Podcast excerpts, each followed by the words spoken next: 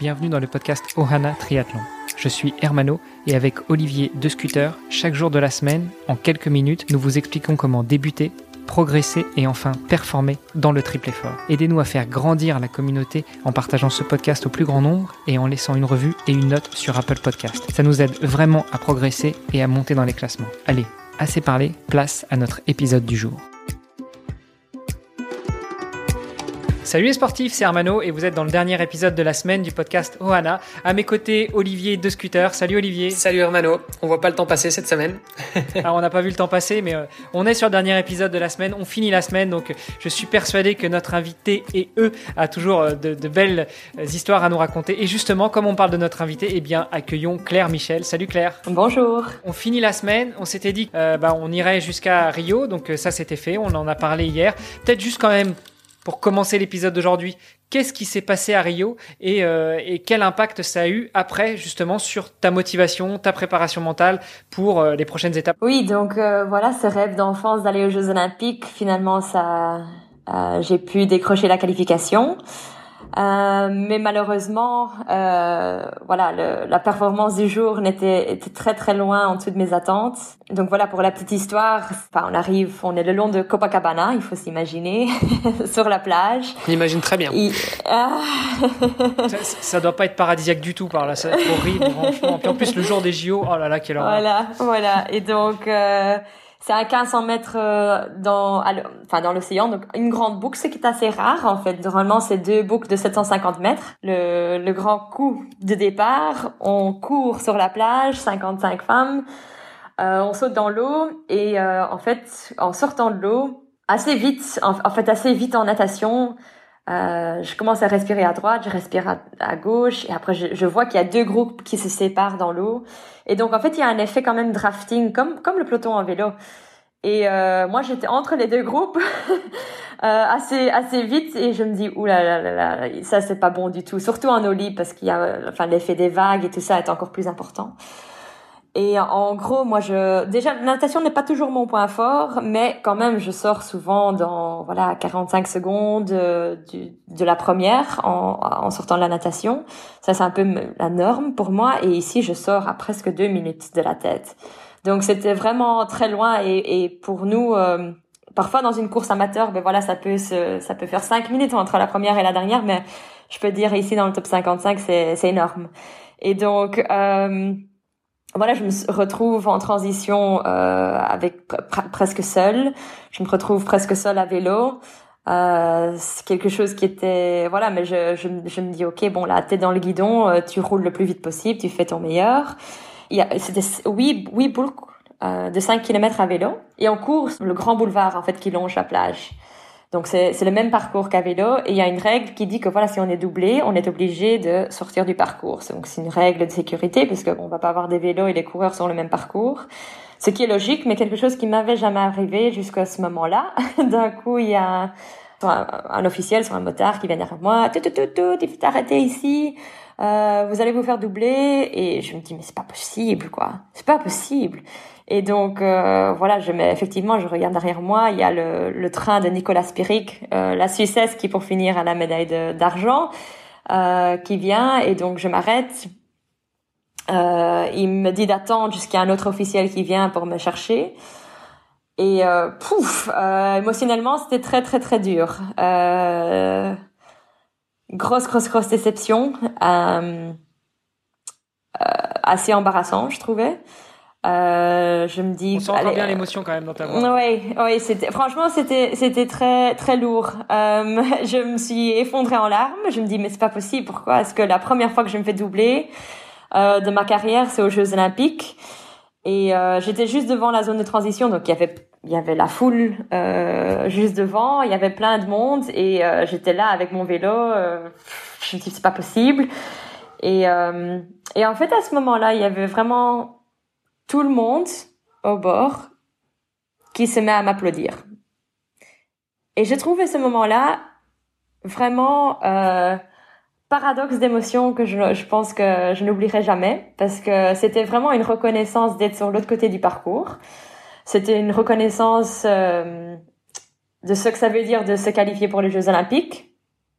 et du travail que ça fait et que manifestement ce n'était pas une euh, c'était pas pour la médaille d'or ou pour une médaille qui qui était en train de, de m'applaudir mais c'était vraiment euh, voilà t'as fait le mieux possible t'as as fait ce que tu pouvais pour représenter ton pays et manifestement c'était pas ton jour mais ça ne veut pas dire que que tu peux pas être fier d'être là d'être euh, simplement de faire partir des, des 50 top 55 mondiales et euh, vraiment, à ce moment-là, je me suis dit, moi, je vais revenir euh, dans quatre ans ou maintenant dans cinq ans et je, je vais je vais refaire ce truc, quoi.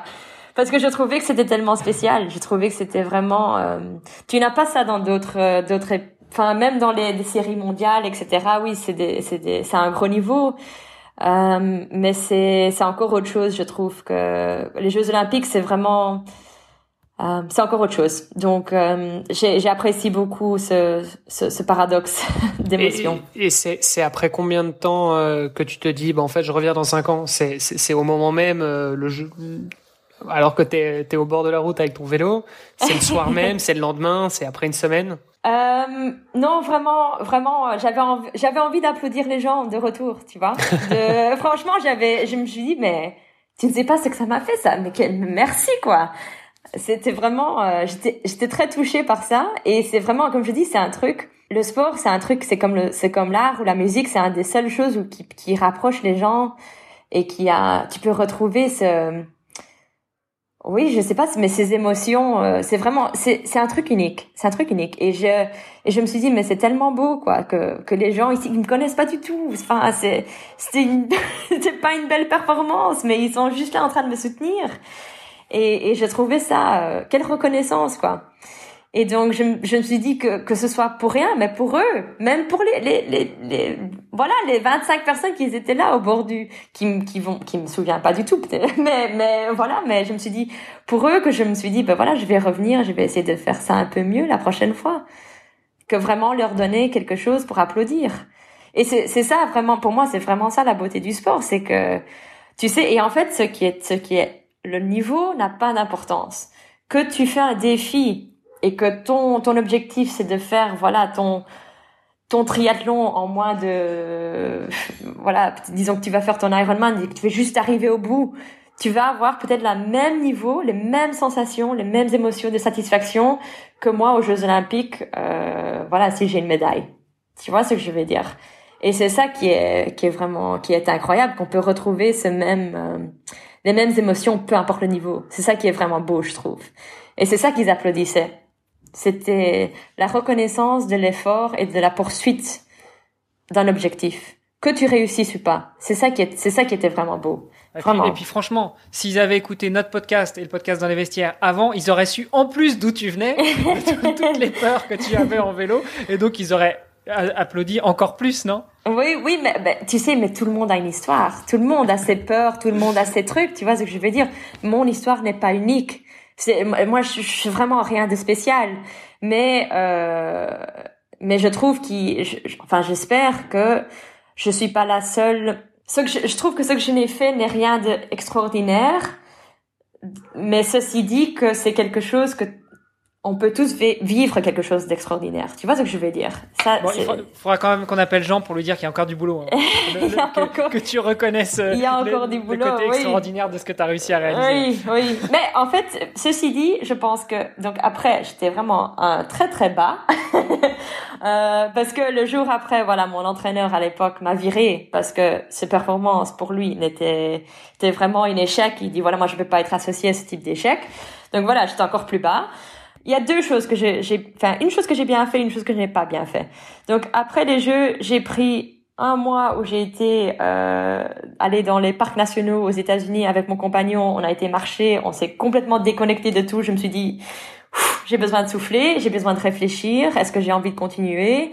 Qu'est-ce qui marche bien dans mon entourage? Qu'est-ce qui ne marche pas bien? Qu'est-ce que je dois changer? J'ai vraiment fait une, enfin une réflexion sur euh, euh, qu'est-ce que je voulais et, et comment est-ce que je voulais changer. Donc ça, c'était la, la, la, chose que j'ai bien fait. La chose que je n'ai pas bien fait, c'est que je n'ai pas assez bien célébré le fait d'avoir quand même allé au jeu. Et ça, c'est venu plus tard parce que ça m'a pris des mois pour même dire euh, que de pouvoir même dire voilà, je suis une athlète olympique. j'ai vraiment eu du mal. J'ai dit non, je ne suis même pas arrivée à la, ligne d'arrivée, quoi. Euh, j'ai vraiment eu du mal à, à, à et c'est grâce à Jean qui m'a dit mais tu sais il y a quand même euh, donc ça ça c'était un gros travail parce que je pense que et ça ça je le dirais aussi à d'autres personnes que quand quand tu te fixes un objectif ou un rêve qui est dur parce que c'est dur par nature euh, n'oublie pas de célébrer les victoires. Et quand je dis célébrer les victoires, je ne veux pas dire que tu as réussi ton objectif ou pas. Je veux dire célébrer le fait que tu t'es mis cet objectif et que tu l'as poursuivi avec toute ton énergie et tout ton cœur. Parce que c'est ça qui est, c'est ça qui est beau. Euh, et c'est ça qui mérite aussi d'avoir une certaine euh, reconnaissance. Et ça, ça m'a pris du temps. ça m'a pris du temps et, et en fait, euh, ça paraît un peu bizarre, mais même raconter cette histoire, faire des podcasts, euh, d'en parler parfois à des sociétés ou des écoles, ça m'a aidé. C'était en fait un mécanisme pour moi de de d'assimiler cet échec et de le reconvertir en mon histoire de en fait de réussite et mon histoire de euh, qui me motive aussi pour continuer et pour persévérer et euh, qui fait aussi que pour finir, voilà, j'ai rejoint ce groupe international. Pour finir, j'ai trouvé un autre entraîneur euh, que j'ai décidé que je n'étais pas au bout de mon parcours et que fait que je suis toujours ici et que en fait euh, cette fois-ci, heureusement, euh, je suis 11e mondiale et pas 55e mondiale, donc la qualification était un peu plus, c'est un peu mieux passé. Euh, et que je me sens beaucoup plus confiante dans ma position, à l'aide en tant qu'athlète, que je je me sens pas autant comme un imposteur, mais que je et que je peux dire aussi, je me souviens de ça. J'ai appelé Jean l'année passée. J'étais en stage euh, donc 2019, hein? Donc euh, oui, c'était en 2019, donc il y a deux ans. euh, J'appelle Jean quand, lors d'un entraînement, enfin quand j'étais en stage euh, dans les montagnes et il y avait beaucoup de montées et descentes bien sûr. Et il me demande comment ça se passe à vélo? Et je lui dis ah ben tu sais quoi, ça se passe super bien et je prends du plaisir. Il me dit ah ben voilà, ça fait cinq ans qu'on le recherche. et donc tu, tu sais c'est vraiment euh, c'est c'est un processus quoi. Et comme pour revenir sur ce qu'on a dit avant, c'est euh, voilà en 2004, 2000 ou même plus, euh, voilà quand j'ai été le voir la première fois et que je disais que que je voulais prendre du plaisir à vélo, ça nous a pris du temps, mais on est y arrivé. C'est pas que je prends du plaisir à chaque fois, mais en grande partie, j'aime beaucoup prendre mon vélo. Olivier, qu'est-ce que tu penses de, de nous arrêter là? Je pense que c'est une très très belle conclusion. Finalement, très belle conclusion effectivement, qui, nous donne euh, beaucoup d'espoir. Euh, je pense notamment à, je pense notamment à la natation pour ma part, donc euh, je me dis que c'est un bon message d'espoir. tu vois, tu vois Claire, moi la différence c'est que je viens plutôt du monde du vélo et que je suis, je suis mauvais nageur, donc euh, donc en fait ce que ton, ton histoire a beaucoup d'écho pour moi. oui, oui, oui, Même si j'ai pas forcément les, les mêmes ambitions que, que, toi, mais mais voilà, en tant que triathlète, j'entends je, je, tout ce que tu dis et, et, je veux te remercier en tout cas bah, pour pour euh, avoir accepté notre invitation cette semaine. Euh, je pense qu'on a, on a appris beaucoup de choses et puis euh, je pense que ça intéressera aussi tous nos auditeurs. J'espère aussi. quand, quand, tu veux pour revenir. Merci. Bah oui, forcément, tu reviendras. Tu reviendras après Tokyo. Il va falloir débriefer de tout ça et puis. Voilà. Alors même avant d'appeler Jean, tu nous appelles comme ça, on débriefe, ça marche.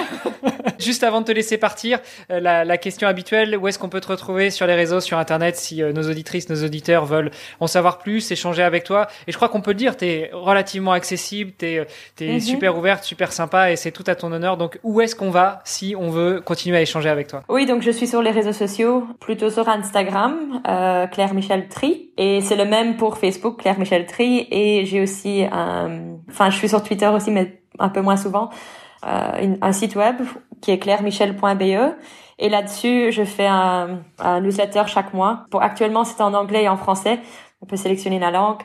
Mais voilà, donc là, en tout cas, je donne un peu les nouvelles sur les courses, j'espère, en tout cas, les courses qui vont venir, euh, les résultats ou qu'est-ce que je fais en stage, etc. Donc, je donne un peu des nouvelles. Donc voilà, mais effectivement, il faut pas hésiter. Euh... On va quand même un peu l'annoncer. On en a parlé lundi avec euh, une personne qui va qui va venir dans le podcast Johanna euh, tous les lundis pour nous faire un petit compte rendu euh, des, des, courses internationales. Donc, on espère que Kylian nous parlera de Claire Michel. En tout cas, s'il le fait pas, on va lui dire. Hein, on va lui dire que que soit le résultat que tu fais sur les courses pendant les week-ends, eh ben, il faudra de toute façon qu'il te cite. Ça sera obligatoire.